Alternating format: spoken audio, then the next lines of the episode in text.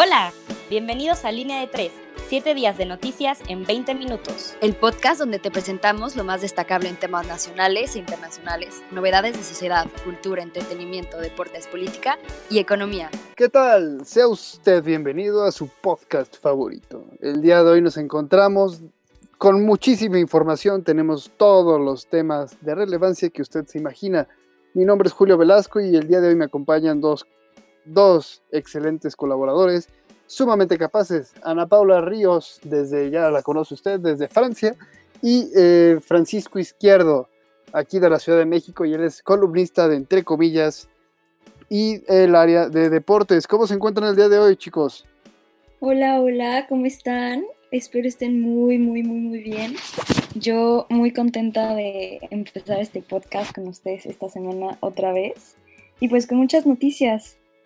Tú, Francisco, ¿cómo estás? Ana Pau, muchísimas gracias. Pues también muy feliz por tener la oportunidad de acompañarlos por primera vez. Y aquí también con todas las ganas de darles un poco de, de, las noticias de esta semana. Perfecto, perfecto. Pues si les parece, compañeros, vámonos directamente a las noticias más importantes de la semana. Y arrancamos con Nacional. Y si les parece, les cuento, el titular de la Marina Nacional está enfermo de COVID-19. Durante su visita a Chiapas, el presidente López Obrador dio a conocer que el secretario de Marina, el almirante Rafael Ojeda, dio positivo a COVID-19.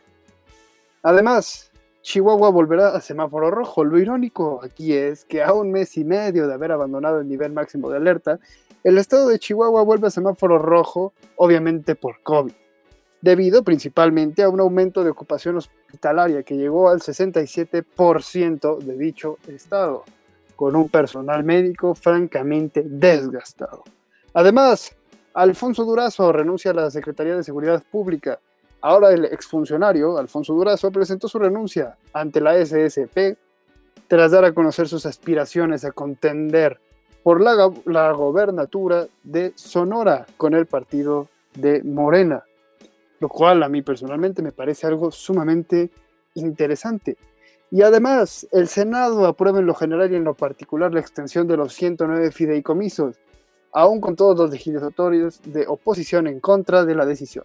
Con 64 votos a favor, el Senado de la República aprobó en lo particular el proyecto de decreto de reforma que desaparece los 109 fideicomisos señalados. Esto según con el pretexto mediáticamente de hacer frente al COVID-19.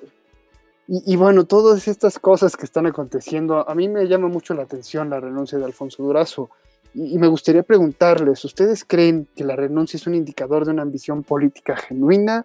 ¿Realmente tienen las intenciones de mejorar o tiene que ver con un barco más cargado a un, a un abuso de poder autoritario en este caso? Me gustaría saber qué piensan de la candidatura de Alfonso Durazo.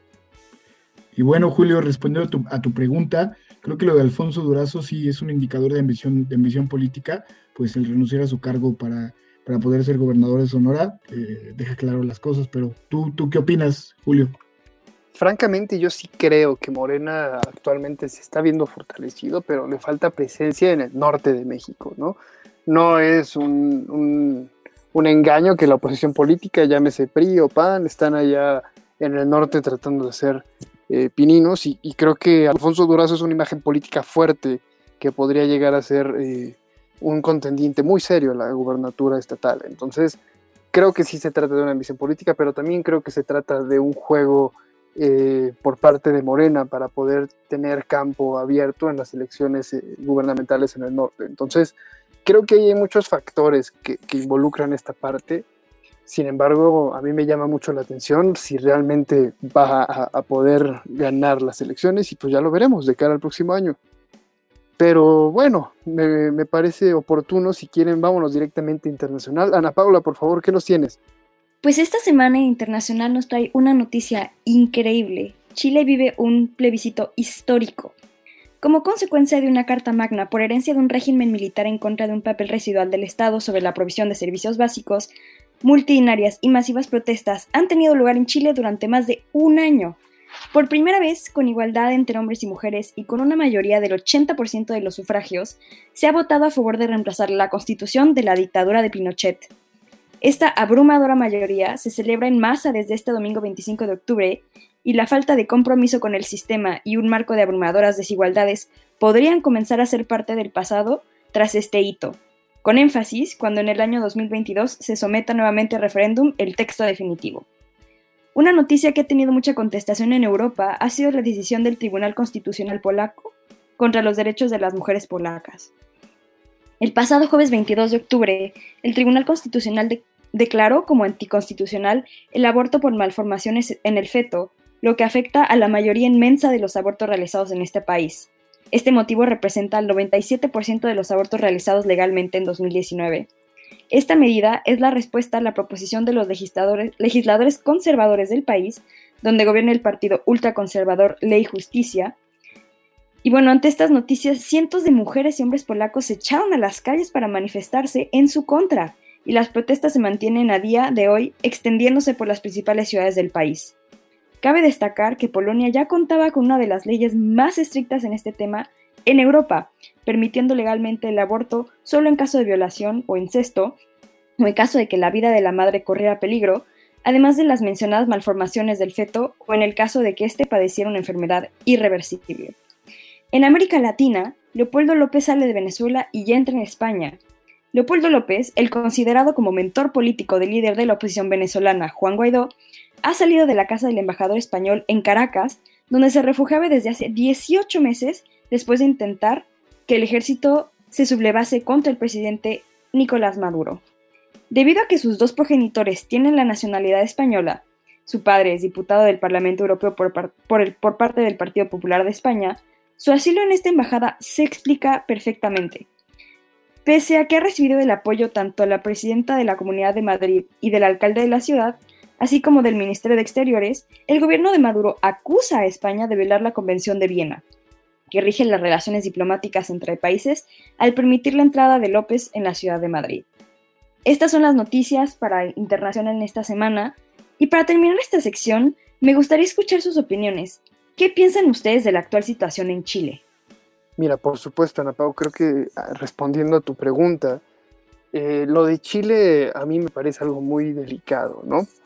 Eh, yo veo muchas personas que dicen, sí, bravo por Chile, muy bien Chile, aprendan todos los demás países, pero creo que ahí estamos perdiendo de vista algo que, que, es la historia, ¿no? La historia tiene que ver mucho con cada país y creo que está muy bien que exista este, este choque político por parte de, Chile, sobre todo haciendo, haciendo referencia que viene desde la época de Pinochet, ¿no? Y que creo que ahí las heridas todavía pesan, hay personas que todavía están ahí y que siguen siendo, siguen padeciendo de, lo que dejó eh, aquella dictadura militarizada en América Latina. Entonces, creo que sí es importante tomar en cuenta todo esto.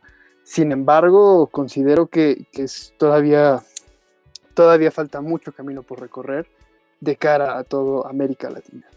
¿Y tú, Ana Pau, qué crees? Yo al contrario, siento que, o sea, más que estar, o sea, claramente tiene, está muy ligado a un contexto político e histórico.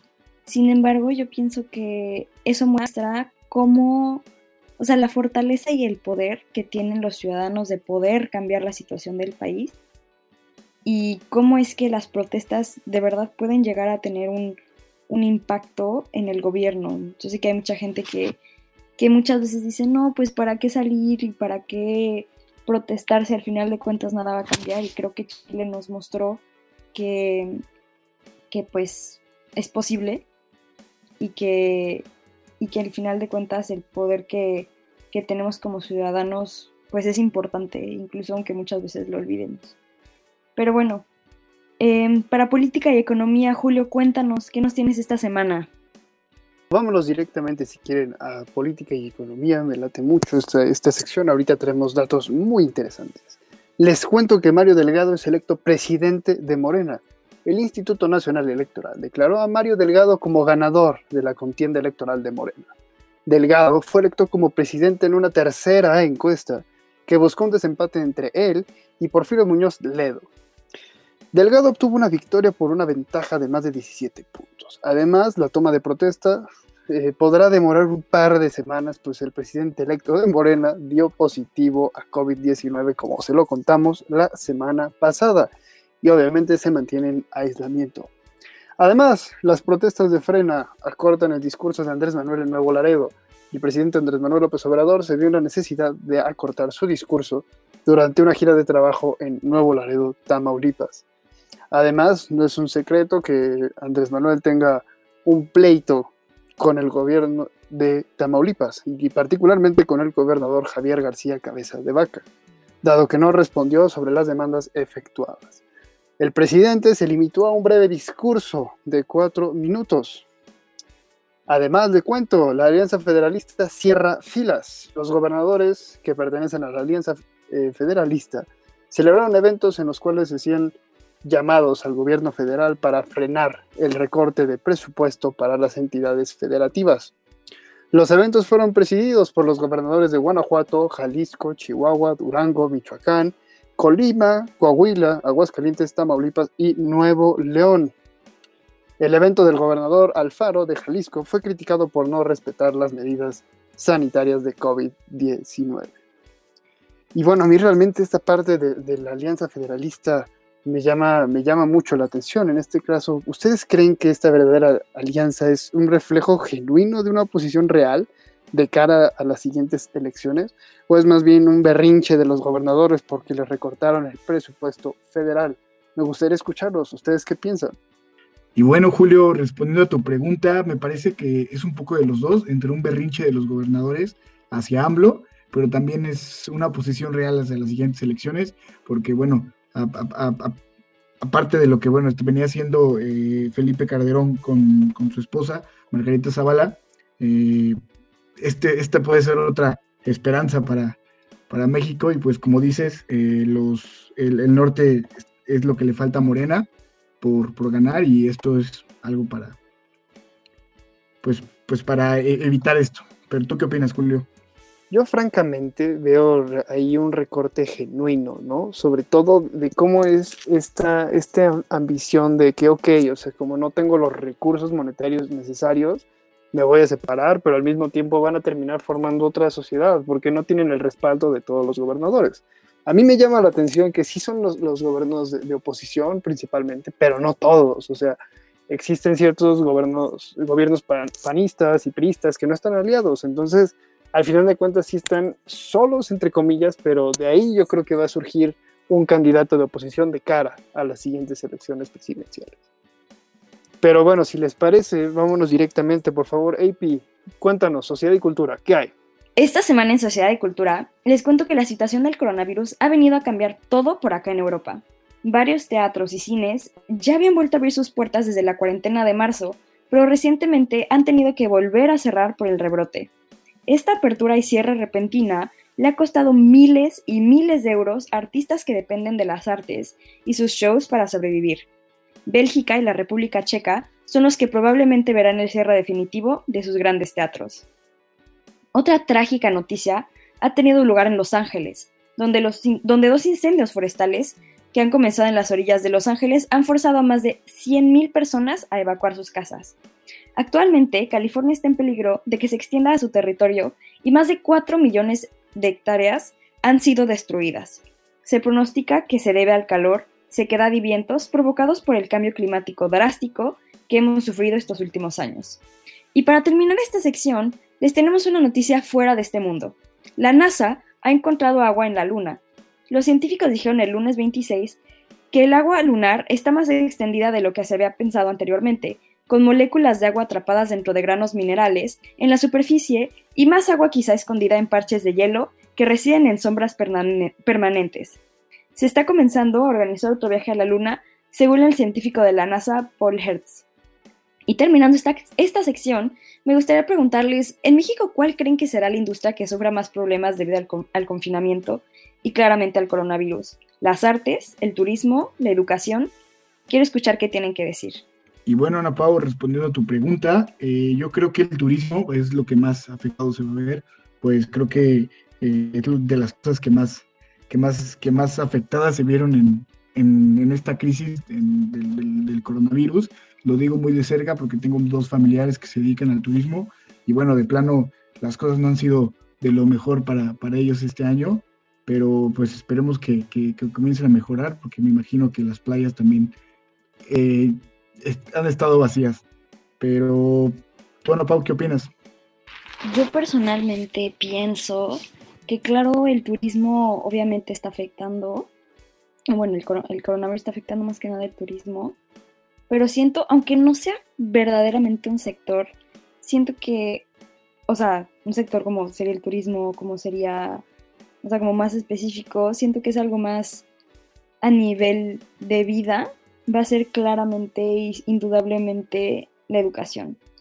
Y el país, como, o sea, el desarrollo del país en cuanto a educación, ya que pues la calidad ha, ha bajado, ¿no? No es lo mismo seguir, o sea, de por sí ya tenemos un sistema de educación pública bastante débil ahora con, o sea, enseñarle a niños por medio de una, un programa de televisión en donde no puede hacer preguntas, en donde no hay nada interactivo, genuinamente creo que va a afectarnos de manera muy, muy grave.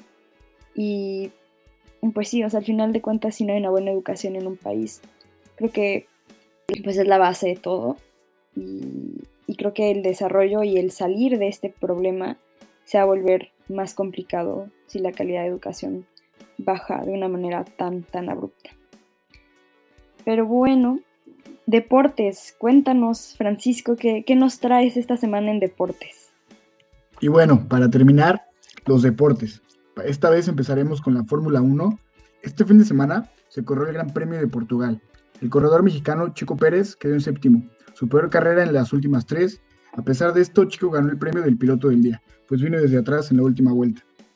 Este, igualmente, este fin de semana, Hamilton rompió el récord de, de Michael Schumacher con más victorias en la Fórmula 1. Michael cuenta con 91 y Hamilton ya cuenta con 92. El podio quedó de esta manera. Lewis Hamilton en primero, Valtteri Bottas en segundo y Max Verstappen en tercero. Y bueno, la Champions League regresó. La Juventus le ganó al Dinamo 2 a 0. El United ganó 2 a 1 ante el París de Neymar y Mbappé. El Barcelona goleó al Ferencváros y el miércoles el Real Madrid sorpresivamente perdió entre el Shakhtar 3-2, un Shakhtar que venía con medio equipo de suplentes. El Liverpool, le ganó al Ajax 1-0. El Porto del Tecatito perdió entre el City 3-1. Y finalmente el Bayern Múnich goleó sorpresivamente al Atlético de Madrid 4-0. De igual forma, el fin de semana se jugó la jornada 7 de la Liga Española. Nos esperaba un fin de semana con muy buenos partidos. El viernes, el Valencia perdió ante el recién ascendido Elche 2 1. Y el sábado, el mejor platillo. Se jugó el clásico español entre el Barcelona y el Real Madrid. Los culés perdieron 3 a 1. Ese mismo día, el Sevilla perdió ante el Eibar 1 a 0. El Atlético de Madrid le ganó al, Betis 2 a 0. Por parte del Atlético, HH jugó todo el segundo tiempo, mientras que Diego Lainez no tuvo minutos con el Betis. Finalmente, el domingo, el Real Sociedad goleó al EC de Huesca 4 a 1. Para finalizar la jornada, el Levante y el Celta de Vigo empataron a 1. En la Premier League, se jugó la jornada 6. El recién ascendido Leeds United comenzó la jornada ganando 3 a 0 sobre el Aston Villa. El Manchester City empató ante el West Ham a 1. El United y el Chelsea empataron a 0. Liverpool le ganó al Sheffield United 2 a 1 y el Everton perdió su invicto ante Southampton 2 a 0. James Rodríguez no jugó este partido. Los Wolves empataron a 1 ante el Newcastle y Raúl Jiménez anotó el gol del conjunto amarillo con el que pudieron empatar. El Leicester venció al Arsenal 1 a 0 y para cerrar la, jornada, el lunes Spurs ganó 1 a 0 ante el Burnley. En la Serie A, en la jornada 5, la, Calcio empezó con un empate entre el Sassuolo y el Torino. El Atalanta perdió 3 a 1 ante el Sampdoria. El Inter de Milán ganó 2 a 0 al, al Genoa. Y el domingo, el Napoli ganó 2 a 1.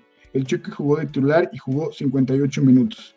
La Juventus empató 1 a 1 ante el Gelas Verona. Y el lunes, Zlatan Ibrahimovic dio magia en, el campo empatando 3 a 3 Milan-Roma.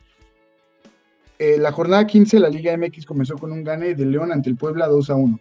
El sábado Tigres empató ante el Juárez a unos. Ese mismo día el América le ganó al Atlas 1 a 0. El domingo jugó Cruz Azul contra Chivas y el Cruz Azul ganó 2 a 0. El lunes la jornada acabó entre Pachuca y Pumas. El encuentro acabó en empate. El portero Alfredo Talavera paró un penal. La liga está a dos jornadas de acabar y comenzar la liguilla. Los equipos que ya casi tienen su lugar asegurado son León con 36 puntos, por, abajo sigue Cruz Azul, después América y en cuarto Tigres. La serie mundial está con todo. El domingo 25 de octubre se jugó el quinto partido entre los Tampa Bay Rays y Los Ángeles Dodgers. El partido fue ganado por los Dodgers 4 a 2. La serie se encuentra 3 a 2. Esta semana acabará la serie. En la semana 7 de la NFL comenzó con un partido entre los Eagles y los Giants de Nueva York. El partido que dio 22 a 21 ganaron los Eagles. El domingo los Cowboys volvieron a perder, esta vez entre los Washington 25 a 3. Los Green Bay Packers le ganaron a los Texans 35 a 20. Los Steelers ganaron ante los Titans 27 a 24 de último minuto y siguen siendo el único equipo invicto de la liga. Los Buccaneers pasaron encima de los Riders 45 a 20 y de igual forma los Chiefs de Mahomes ganaron 43 a 16 ante los Broncos de Denver. Los 49ers repasaron a los Pats 33 a 6 y finalmente los LA Rams cerraron la jornada con una victoria ante los Chicago Bears 24 a 10. Y bueno, en otras noticias muy importantes del, mundo del deporte, cabe resaltar que Josep María Bartomeu fue dimitido eh, de su cargo como presidente del Barcelona y que Infantino, el presidente de la FIFA, anunció que tiene coronavirus. Y bueno, con, tanto, con tanta polémica, después de una semana de, de mucha pasión y emoción deportiva, creo que me encantaría saber qué opinan ustedes del clásico, a pesar de que pues, los dos equipos venían de, perder partidos antes de, la jornada 7 que se jugó de, la liga. Eh, ¿qué, opinan ustedes? Pues mira, eh, Paco, respecto al clásico, yo creo muchas cosas. De entrada, el tema del penal de Sergio Ramos, pues, o sea, cualquiera que piense con la cabeza y no con el corazón va a saber que eso era penal a kilómetros de distancia. O sea, uno no jala la camisa a más de un metro y perdón, pero ya se la quería romper, o sea, eso no, no está en tela de juicio, ¿no? Simplemente lo giran de, forma mediática para hablar del pésimo, pésimo desempeño del Barcelona en el partido, o sea, un juego sin idea, un juego de Messi dependencia en el cual perdió más de 20 balones, realmente con unos jóvenes que dependen realmente de, un buen rendimiento y que creo que Piqué ya se veía bastante lento en sus acciones. Realmente es un pésimo rendimiento del Barcelona, donde lo quieras ver. Y, bueno, el Real Madrid ni se diga. Este, también tuvo un partido no muy bueno, pero le alcanzó para vencer al que antes, en algún momento, era el rival más poderoso, pero ahora ya, sin duda alguna, pasó a segundo plano. No sé, no sé si pienses lo mismo, Paco.